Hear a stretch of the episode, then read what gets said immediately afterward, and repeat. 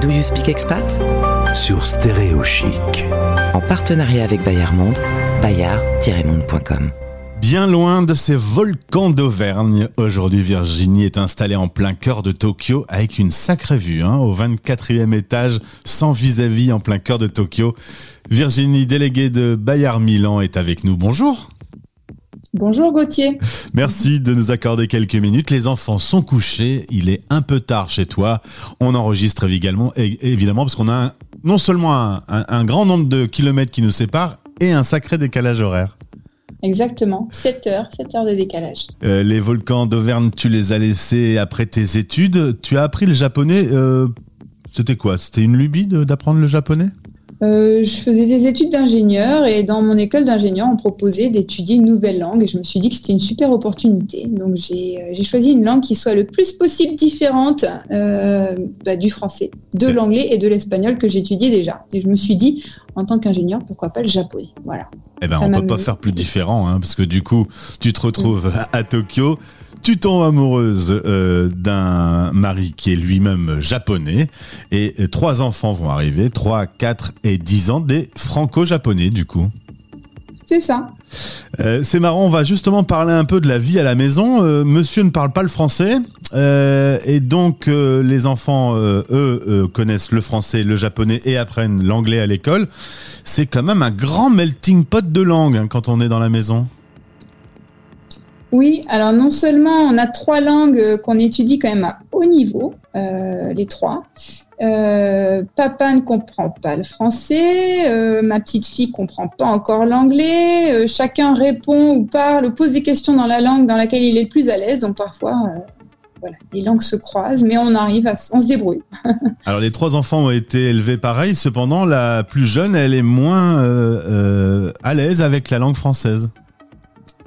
Oui, oui, parce que les deux grands ont perdu pas mal leur japonais. Maintenant, c'est le français et l'anglais qui sont les plus faciles pour eux. Et j'ai voulu éviter que ça se produise chez la petite. Donc, on essaye d'entretenir son japonais et c'est au détriment du français. Mais bon, voilà, on essaye d'équilibrer comme on peut. Mais du coup, euh, les enfants aujourd'hui euh, se sentent euh, français ou se sentent japonais? C'est une bonne question et je pense que même eux auraient du mal à répondre.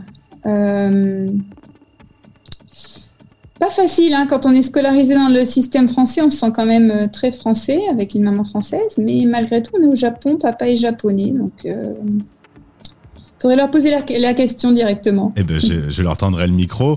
Justement, euh, la vie à la maison, c'est également un mélange, un petit peu de, des deux cultures qui sont très différentes.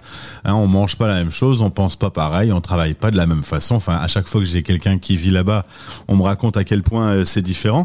C'est facile du coup de, faire ce melting pot?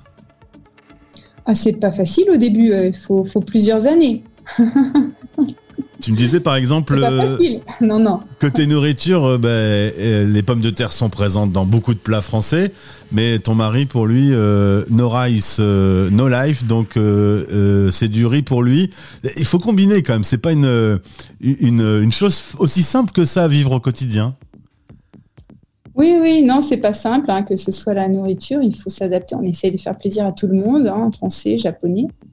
Euh, que ce soit la langue, pareil, et puis la culture. Hein. C'est-à-dire que si, euh, si euh, quelque chose ne plaît pas à mon mari, il va pas me dire non, il va me dire ah tiens peut-être. c'est vrai que c'est, on, ne fait pas comme ça. Nous on n'est pas d'accord, on dit non. Alors qu'au Japon, au Japon, on va on va amener le non quoi. Voilà, donc il faut plusieurs années pour réussir quand même à comprendre sans trop se, euh, se, casser la tête. Mais maintenant, ça va. Maintenant, on se, débrouille. Il faut décoder euh, la culture. Au bout de 18 ans, tu as encore toi-même surprise de, de, différences culturelles entre ton pays d'origine et le pays où tu vis aujourd'hui? Euh, au bout de 18 ans, je ne veux pas dire que je connais tout. Hein. J'ai pas fait le tour sûrement, mais enfin quand même, heureusement, après 18 ans, on est habitué et on ne sent plus le décollage parce qu'on est habitué. Voilà. La crise du Covid a été sérieusement menée au, Japon. Tu as été euh, éloigné de France pendant deux ans. tu as pu revenir quand même récemment. vous avez vécu ça comment? Parce que c'est une crispation mondiale qu'il y a eu. tout le monde était un peu bloqué chez lui. Tu surveilles quand même ce qui se passe en France? Tu gardes un lien avec ton pays d'origine? Ou est-ce qu'au final le quotidien japonais reprend le dessus? Où pendant, euh, pendant très très longtemps, tous les jours, on regardait le nombre de cas de corona en France, on suivait, on comparait avec le Japon. Euh, bon, maintenant, ça fait un an et demi, on commence à avoir un petit peu marre, on a envie de revivre, donc on, euh, on surveille un peu moins, je dirais. Mm. Nous, il n'y aura plus de masque à l'école, alors que je pense que vous, vous êtes encore très pro-masque. Hein. Ah oui, non, enfin, on va voir, hein, euh, mais ça m'étonnerait qu'on l'enlève aussi facilement. Il faudrait quand même que vraiment on soit sûr que le corona euh, va bientôt disparaître. Je ne pense pas que les Japonais euh, le lâchent aussi vite. Au niveau de ton travail avec Bayard, tu pars à la rencontre des communautés françaises. Il y a beaucoup de Français qui vivent au Japon. J'ai en tête certains chiffres, mais qui sont peut-être un peu anciens. Euh, j'avais en tête à peu près 8000 Français au Japon il y a quelques années. Euh, ce qui n'est pas, ce qui est pas tant que ça finalement. Et, euh, tu vas vers eux pour leur proposer les titres de Bayard. Comme tu le disais, j'aime lire ou Astrapi. Il faut toujours qu'un enfant, même français, à 10 000 km de chez lui, ait ça dans sa chambre. Oui, moi je pense qu'il faudrait qu'il l'ait dans sa chambre, mais euh, j'ai encore des clients à démarcher qui n'ont toujours pas lire et Astrapi chez eux. Euh, je ne comprends pas d'ailleurs. tu me disais qu'une petite partie de tes clients sont des Japonais, papa et maman sont japonais, euh, mais les enfants vont dans une école française. C'est étonnant. Ça n'arriverait pas en France d'avoir deux parents français qui mettent leurs enfants à l'école japonaise. Bah, les Japonais adorent la France déjà. Euh, ils adorent la France, ils adorent la culture française, la langue française. Euh, donc il y a des couples qui font ce choix. Mm. Et tu me disais qu'ils n'étaient pas très bons en anglais, les Japonais. Euh, disons qu'ils prennent, ils prennent beaucoup de cours d'anglais. Il y a beaucoup d'écoles d'anglais partout dans la ville. Et malgré ça, ils ne sont pas très forts en anglais en même temps, c'est vrai que nous non plus, les Français, on n'est pas très doués en anglais, donc il faut peut-être pas. Euh, faut pas, leur jeter la pierre, c'est clair. Est-ce que la culture française euh, est présente à Tokyo? Est-ce qu'il y a des endroits les Français se retrouvent euh, pour manger un croissant, boire un bon un bon verre de vin français? Est-ce que la culture est un peu installée dans la ville?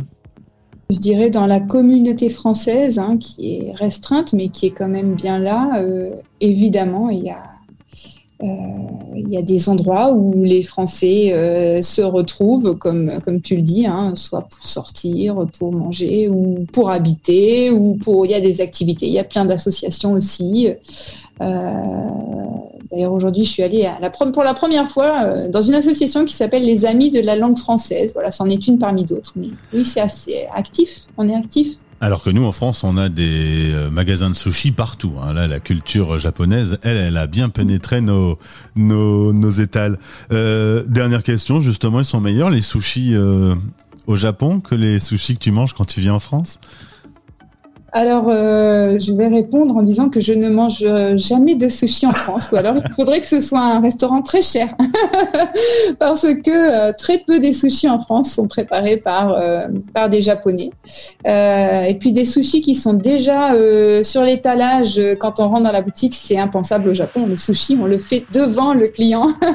Donc non, je mange pas de sushi en France voilà. Ou alors dans un très très bon restaurant, mais je n'y suis, jamais allée encore en France. Voilà. Et pan, voilà pour Sushi, sushi Shop, pas facile à dire. Merci Virginie d'avoir témoigné de ta vie euh, au Japon. Euh, ça fait quand même un peu rêver cet appartement, tu me l'as fait visiter euh, en vidéo. mais encore une fois, j'ai l'impression que tu as une petite nostalgie de la France. J'ai envie de corriger en disant que je suis pas vraiment nostalgique de la France. Euh, ce qui me manque, c'est ma famille. Voilà. Parce que le Japon est très bien, c'est un pays magnifique et que j'adore. Et finalement, la France en elle-même ne me manque pas tant que ça. La famille, oui. Ben, ils seront euh, heureux de l'entendre, en tout cas, euh, dans ce podcast. Merci beaucoup d'avoir accordé quelques minutes à Stéréo Chic. Et à bientôt, Virginie. À bientôt, Gauthier. Merci. Do You Speak Expat? En partenariat avec Bayard Monde, abonner les enfants à nos magazines, c'est maintenir un lien avec la France, sa langue et sa culture. Do You Speak Expat? Sur Stéréo Chic.